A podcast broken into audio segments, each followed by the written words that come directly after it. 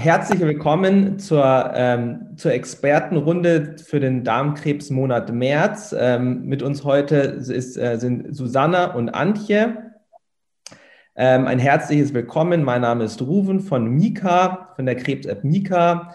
Ähm, ja, Susanna, ich fange mal vielleicht kurz mit dir an. Ähm, wir hatten ja auch in der Vergangenheit schon viele Möglichkeiten, uns kennenzulernen und zusammenzuarbeiten. Du bist äh, deutschlandweit bekannt als Krebskriegerin und bist auch Burda-Preisträgerin. Herzlich willkommen. Danke. Genau. Ähm, und Antje, Antje Behren von der Medios Apotheke. Wir hatten auch in der Vergangenheit schon mit der Medios Apotheke das Vergnügen zusammenzuarbeiten, sind beide äh, in Berlin und die Medios Apotheke ist witzigerweise sogar bei uns im gleichen Haus. Daher gibt es viele Berührungspunkte. Antje ist ähm, auch Expertin im Bereich Ernährungsberatung und Ernährungswissenschaft. Ähm, auch ein herzliches, herzliches Willkommen an dich, Antje. Dankeschön. Genau. Ich übergebe jetzt mal an euch das Wort. Ja, ihr habt euch ja ähm, viele Gedanken im Vorfeld gemacht ähm, zu dem Thema Darmkrebs, insbesondere auch zum Thema Ernährung. Ähm, ich bin sehr gespannt auf den ähm, heutigen Talk und äh, genau übergebe euch das Wort und klinke mich jetzt erstmal ein wenig aus. Gut, auch von mir ein ganz herzliches Willkommen, liebe Antje. Ähm, ich freue mich sehr, dass ich dir heute ganz, ganz viele Fragen rund um das Thema Darmgesundheit und Wiederherstellung der Darmgesundheit stellen darf, weil das ja doch ein sehr relevantes Thema für Krebspatienten und Patientinnen ist. Es ist ja so, dass Krebs und auch die Therapien ganz häufig direkt die Verdauung und auch die Darmgesundheit beeinflussen. Das heißt, viele Patienten und Patientinnen klagen über Verstopfungen, über Durchfall. Und diesbezüglich möchte ich dich gerne fragen, warum sind denn eigentlich Nebenwirkungen rund um die Darmgesundheit so häufig bei Krebserkrankungen und Krebstherapien? Ja, es ist halt so, ähm, wir haben ja bei, den, ähm, bei, der, bei der klassischen Krebstherapie wollen wir ja speziell auf schnell, äh, schnell teilende ähm, Zellen sozusagen feuern. Und ähm, die Darmzellen, die teilen sich eben auch sehr schnell und ähm, viele Medikamente können da nicht so genau unterscheiden und dadurch werden die eben auch ganz stark ähm, äh, ja, zerstört, äh, nicht zerstört, aber zumindest wird die Darmschleimhaut ganz stark geschädigt. Gleichzeitig ist es aber auch so, dass ähm, sehr viele Medikamente und auch viele Begleitmedikamente, die eingenommen werden, zum Beispiel auch häufig werden ja auch Antibiotika noch zusätzlich eingesetzt, aber eben auch die Chemotherapeutika, dass die eben auch die Darmbakterien an sich ähm, schädigen und die oder die Zusammensetzung eben verändern. Und wir haben ja eine ähm, große, normalerweise eine sehr große Diversität, also ganz viele verschiedene Darmbakterien. Ähm, und je mehr Ballaststoffe man zum Beispiel isst, desto mehr ähm, Bakterien hat man, auch verschiedene Arten. Und die stellen dann eben unterschiedliche Stoffe her, die für uns ganz wichtig sind und haben eben ganz, ganz viele Aufgaben für unsere Gesundheit und eben auch für die Verdauung. Und ähm, man weiß eben, dass bei Chemotherapie, aber bei, auch bei Antibiotikatherapie und auch bei vielen anderen Medikamenten es eben dazu kommt, dass diese Diversität, also die Vielfalt an Bakterien ganz stark heruntergeht. Und ähm, das ist dann auch ein Grund, warum es das eben so oft dann Probleme im Darm gibt, also dass die Verdauung eben gestört ist, aber eben auch viele andere ähm, Nebenwirkungen, die auch damit zusammenhängen können, dann auftreten. Das heißt, ich glaube, jeder von uns hat es schon mal erlebt, wie es ist, wenn ich wirklich heftige Verstopfungen oder Durchfälle habe. Und wenn das während der Therapie auftritt, dann bin ich ja ohnehin schon geschwächt. Und was kann ich was kann ich denn selbst tun, wenn ich eben diese Nebenwirkungen habe? Das heißt, wenn ich Verstopfungen, Durchfälle, Blut im Stuhl und solche Dinge habe, ähm, was kann ich denn direkt tun, trotz also, Therapie? Genau, man muss natürlich immer gucken, gerade jetzt bei Blut im Stuhl, da würde ich auf jeden Fall ähm, das mit dem Arzt absprechen und zum Arzt gehen. Ähm, aber wenn es jetzt nur mildere Formen sind, also leichter Durchfall, der auch immer wieder zu, mal zu geht und man eben sich zum Beispiel nicht ganz stark dehydriert fühlt, also dass man wirklich dann auch zum Arzt gehen müsste. Ähm, da gibt es natürlich dann schon auch einige so Hausmittel sozusagen, die ganz gut helfen. Also gerade bei Durchfall ähm, ist immer das allererste, was man machen muss, ist, ähm, sind Elektrolyte. Also es gibt ja richtig Elektrolytlösungen und eben auch generell viel trinken, damit einfach die verlorenen Mineralstoffe und die, die Flüssigkeit dann eben wieder aufgefüllt werden, weil das eben dann sonst ganz, ganz starke, also einen ganz stark schwächt und eben ganz viele ähm, Folgen hat dann. Ähm, und dann ist natürlich wichtig, ähm, es gibt ganz viele verschiedene ähm, Stoffe, also auch Lebensmittel oder so, die dann eben unterstützend wirken. Also bei Durchfall wäre das zum Beispiel Banane oder Haferbrei, sowas. Ähm, ähm, generell einfach Sachen, die, oder Kartoffelbrei zum Beispiel, also Sachen, die halt so eine leicht stopfende Wirkung auch haben, aber eben trotzdem gesund und gut verträglich sind, sind dann gut geeignet. Äh, nicht so gut geeignet sind natürlich alle Sachen, die entweder abführend wirken, wie zum Beispiel Apfelsaft ähm, oder ähm, andere Lebensmittel, die eben immer für, also dafür sorgen, dass man eben, äh, das, ja, das einfach so ein bisschen die eben eine abführende Wirkung haben. Ähm, und eben auch stark reizende Stoffe, also sehr fettige Sachen zum Beispiel sind dann auch nicht so geeignet oder zuckerreiche Sachen, die können eben auch wiederum die Symptome sogar noch verstärken und eine Bereizung einfach verstärken im Darm. Ähm, ja, und bei Verstopfung ist es dann eben genau umgekehrt. Da würde man dann ähm, mit ballaststoffreichen Lebensmitteln ähm, arbeiten, so, sofern man die natürlich verträgt. Da muss man immer gucken, weil gerade wenn man schon einen sehr geschwächten Darm hat und ähm, eine reduzierte äh, Darmbakterien sozusagen dann können, also muss man da manchmal aufpassen und muss erstmal mit kleinen Mengen anfangen und kann dann nach und nach die Ballaststoffmenge dann erhöhen. Und die helfen dann eben sehr gut, dass, das, ähm, dass der Stuhl einfach wieder aufgeweicht wird. Dann gibt es noch ähm, mildere äh, Mittel bei ähm, Verstopfung, die eben auch keine Neben- oder selten Nebenwirkungen haben, ähm, wie zum Beispiel Flohsamenschalen, sind ja auch sehr bekannt.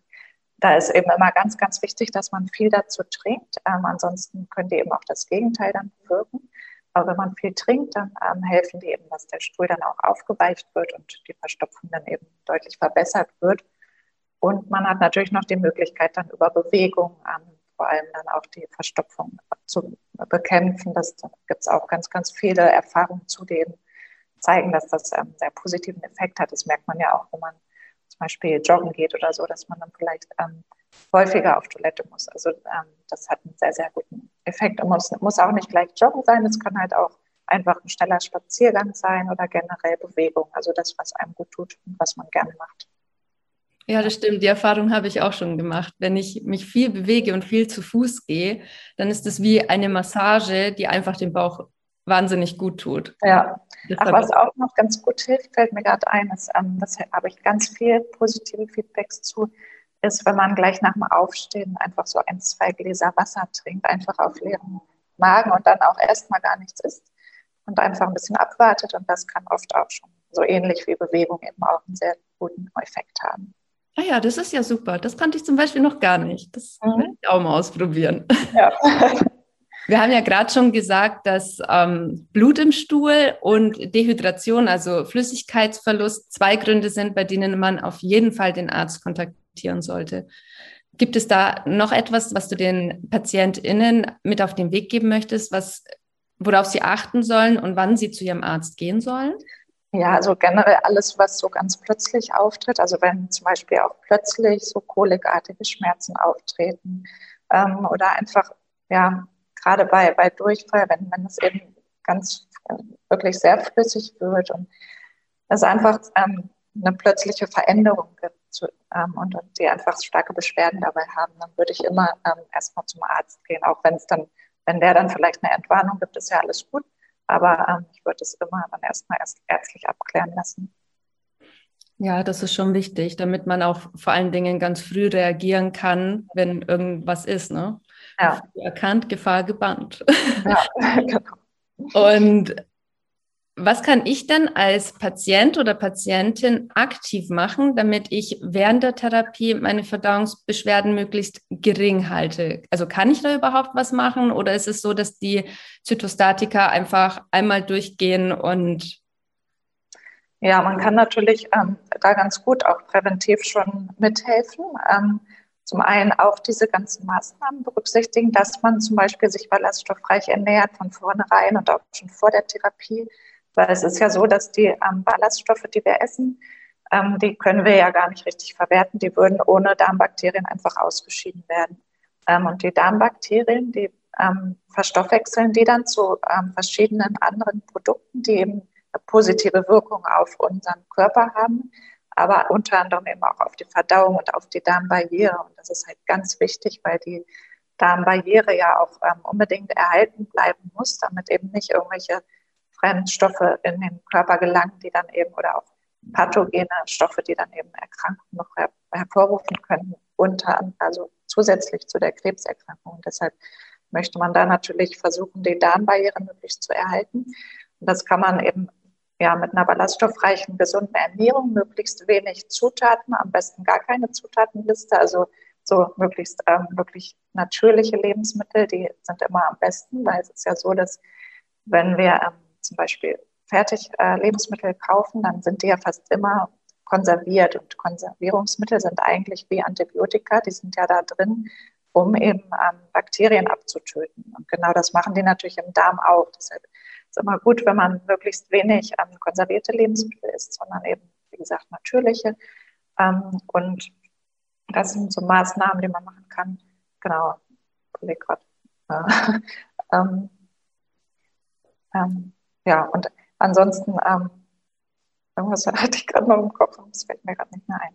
Ähm, na, auf jeden Fall ähm, kann man natürlich dann auch noch den Einsatz von Probiotika überlegen, ähm, weil Probiotika einfach ähm, ja, natürliche äh, Bakterien liefern, die wir auch im Darm haben. Und da gibt es eben verschiedene Möglichkeiten. Man hat einmal die Möglichkeit, dass man Probiotika kauft ähm, als Pulver.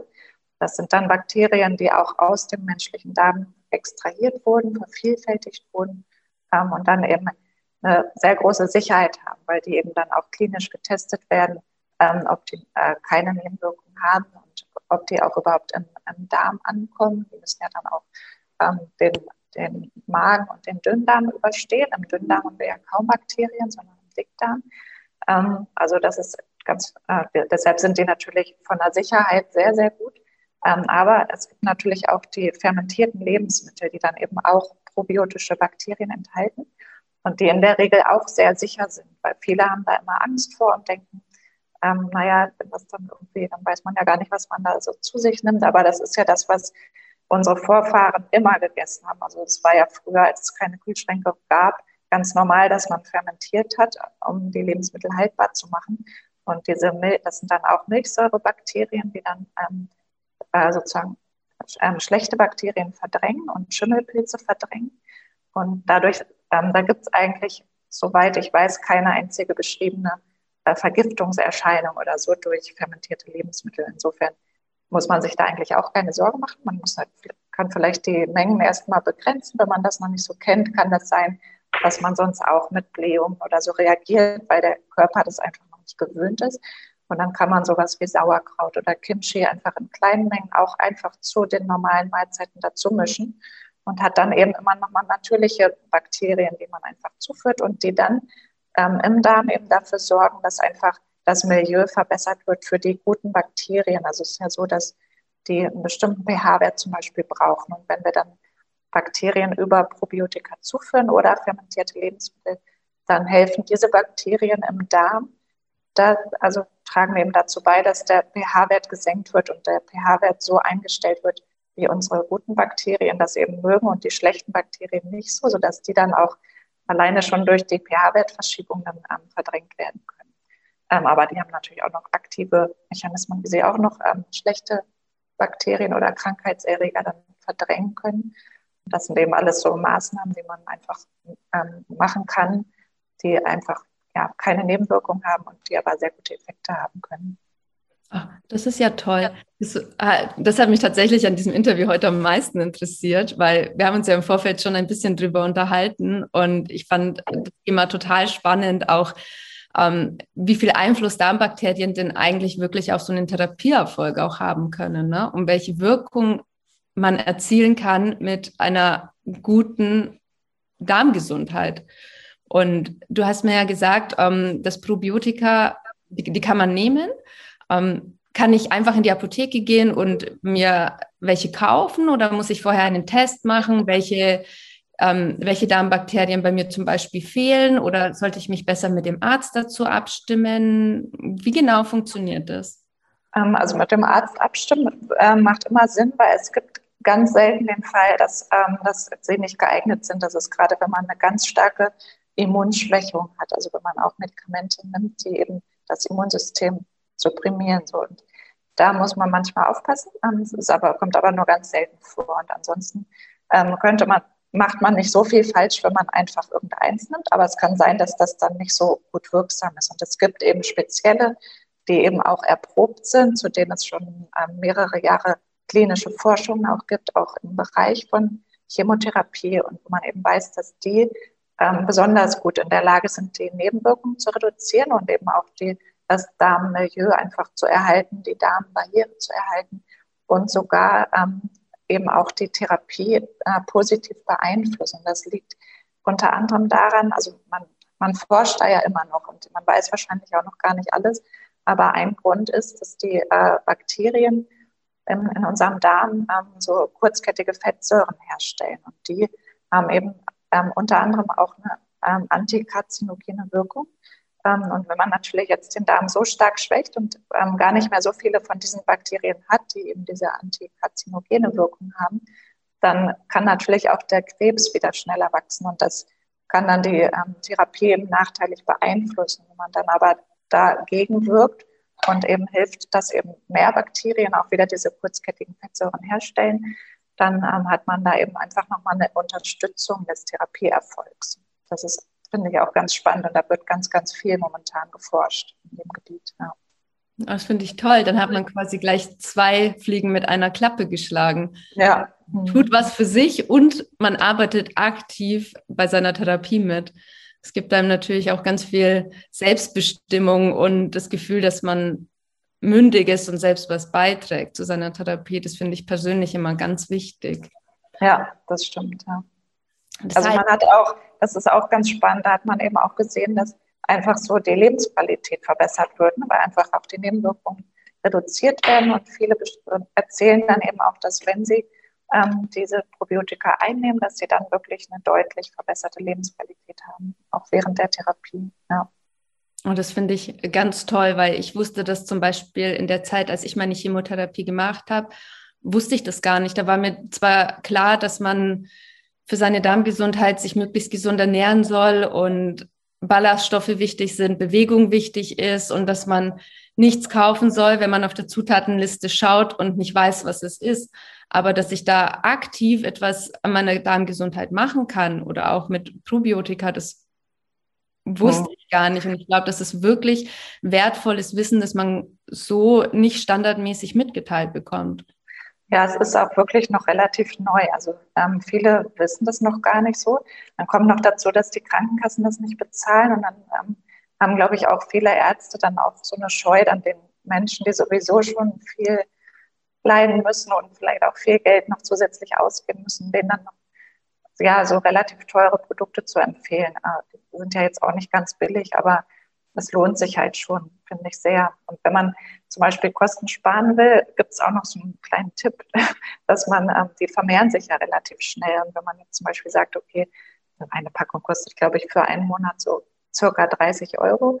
Ähm, das heißt, äh, wenn man jetzt sagt, okay, einen Euro pro Tag, ähm, und äh, man könnte das dann so machen, dass man zum Beispiel nur die Hälfte von dem Beutel nimmt, das dann in Wasser löst und einfach ähm, ein bisschen länger wartet, als auf der Packung steht. Also meistens steht so, man soll zehn Minuten warten, wenn man aber sagt, man wartet halt ein, zwei Stunden, bis man das trinkt, dann haben die sich halt in der Zeit schon vermehrt. Und man, man kann jetzt natürlich nicht sagen, ob man jetzt wirklich dann genau die Menge hat, die, die man sonst in der doppelten äh, in der normalen Tagesdosis gehabt hätte, aber zumindest kann es sein, dass es annähernd so viel ist. Ähm, und dann hat man, dann spart man einfach ein bisschen Kosten und die vermehren sich ja dann auch im Magen-Darm-Trakt auch weiter. Also könnte man da dann ein bisschen Geld sparen auch. Ach ja, super. Na, das finde ich toll. und ja, wenn wir jetzt schon bei deinen Tipps sind, ähm, möchte ich dir zum einen erstmal herzlich danken für das ganze viele Wissen, das du uns da heute verraten hast. Und zum Schluss interessiert mich natürlich auch noch ganz besonders deine persönliche Botschaft oder möchtest du noch weitere Tipps oder Anregungen den Zuschauern hinsichtlich dem Thema Darmgesundheit mit auf den Weg geben? Ja, also was, was ich ganz wichtig finde, ist, dass man sich nicht zu sehr stresst, weil wir wissen inzwischen auch schon, dass ähm, Stress sich eben auch nachteilig auf die Darmgesundheit auswirkt. Deshalb finde ich es ganz wichtig, dass man dann nicht zu äh, verbohrt wird oder sich zu viel, äh, zu viel Restriktionen aufsetzt, wo man sagt, ah nee, das darf ich nicht essen, weil das schädigt meine Darmflora und so. Dass man vielleicht irgendwie so ein gesundes Mittelmaß findet, was einem selber auch gut tut, dass man sagt, okay, ich mache vielleicht weiß ich nicht, einen bestimmten Anteil gesunder Lebensmittel und zum Nachtisch gönne ich mir aber auch mal einen Kuchen oder irgendwas Leckeres, was ich einfach gerne essen möchte und worauf ich nicht verzichten möchte. Und wenn man da so ein, ähm, das eben kombiniert, dann ähm, hat das ja auch nicht ganz so eine schädigende Wirkung, als wenn man jetzt zum Beispiel nur den Kuchen essen würde. Ähm, und da gibt es eben, ja, das finde ich einfach ganz wichtig, dass man einfach diesen Stress sich selber nicht macht ähm, weil, ja, und auch, dass man generell auch auf andere Sachen noch achtet, zusätzlich zur Ernährung, dass man einfach auch zum Beispiel wirklich Stressbewältigung, ähm, dass man dafür sorgt, dass man irgendwie ähm, gut schlafen kann, weil auch, auch Schlafmangel eben auch dazu führt, dass die Darmbakterien geschädigt werden. Und gibt halt so viele Einflüsse auf die Darmgesundheit, ähm, dass man da eben einfach versucht, an allen Ecken so ein bisschen was zu tun. Und dass man dann eben, wenn man da eben sehr große Probleme hat, dann vielleicht auch wirklich nochmal guckt, ob man da irgendwie durch Achtsamkeit und Meditation das wirklich dann auch aktiv erlernen kann, dass man einfach ähm, den Stress reduziert und besser schlafen kann. Solche Sachen. Oder eben durch Bewegung. Bewegung wirkt sich generell äh, gut auf die Darmflora sogar aus, also nicht nur generell auf die Verdauung, sondern man hat, man kann richtig messen, dass ähm, die äh, Bakterien, die eben diese kurzkettigen Fettsäuren zum Beispiel herstellen. Ähm, das kann man unmittelbar messen. Wenn jemand mehr Sport macht, misst man mehr von diesen kurzkettigen Fettsäuren. Das heißt, ähm, man weiß eigentlich, dass sich die Anzahl an diesen Bakterien erhöht und die eben aktiver werden und mehr von diesen gesunden Stoffen herstellen. Und deshalb ist halt Bewegung, einfach regelmäßige Bewegung auch total wichtig und hilft ja dann sogar auch gleichzeitig bei der Stressbewältigung. Ja, das stimmt. Kann ich nur unterschreiben. Und ja. ich freue mich, dass, dass du auch der Meinung bist, dass man nicht immer alles 120 Prozent richtig machen muss, weil ich auch in der Vergangenheit festgestellt habe, dass mich das so, ich habe immer versucht, alles richtig zu machen. Aber das stresst so sehr, dass ja. es meiner Darm, meinem Darm einfach noch viel schlechter geht. Ja. Und dann habe ich irgendwann beschlossen, 80 Prozent ist in dem Fall gut genug und die restlichen 20 sind für die Schokotorte und für die Seele. ja, das finde ich gut. So diese 80-20-Regel, das empfehle ich auch immer gerne. Ja, das ist echt super. Ja. Und dann hat man, also, es gibt sogar Studien zu, die zeigen, dass wenn man 80 Prozent gesund ist, und dann sind eigentlich die anderen 20 Prozent wirklich auch egal. Und das ist ja einfach gut zu wissen oder auch um gesunde Mahlzeiten einfach ein bisschen schmackhafter zu machen, finde ich, hilft das auch total, dass man weiß, okay, ich darf ruhig ein bisschen Sahnesoße dazugeben oder so, weil es dann eben trotzdem noch gesund ist, weil der Rest einfach gesund ist. Ne, also. Ja, es entstresst auch unheimlich, einfach zu ja. sagen, dann, dann hat man keine Schuldgefühle und kein schlechtes Gewissen. Ja. Und das macht das Durchhalten auf Dauer leichter. Genau, ja. Ja, liebe Antje, dann habe ich dir schon alle Fragen gestellt und ich danke dir ganz, ganz herzlich. Es hat mir sehr viel Spaß gemacht und ich und hoffentlich auch die Zuschauer und Zuschauerinnen haben heute ganz viel gelernt. Vielen, vielen Dank. Ja, sehr gerne.